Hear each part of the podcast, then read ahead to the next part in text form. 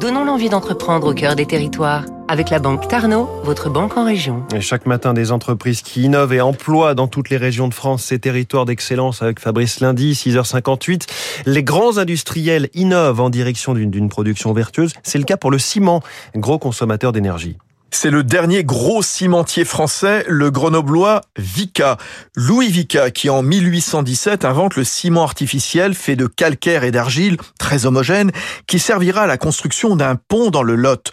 Le groupe familial naîtra en 1853. 170 ans d'existence. L'entreprise de l'île d'Abo possède 16 cimenteries en France et dans le monde et produit 30 millions de tonnes de matériaux chaque année qu'on va retrouver sur des silos, pistes d'atterrissage, maisons individuelles. Du ciment est très émettrice de CO2. Il faut cuire à plus de 1400 degrés, calcaire et argile, dans des fours à énergie fossile. C'est le clinker, produit semi-fini, qui concentre le carbone et qu'il faut donc remplacer en tout ou partie.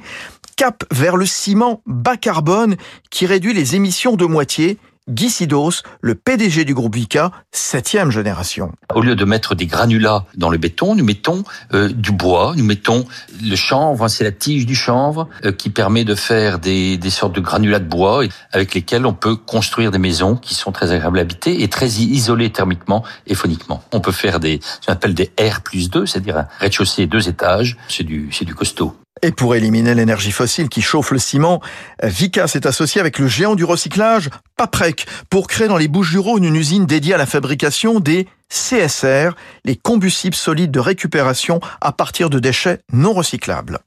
C'était Territoire d'excellence sur Radio Classique.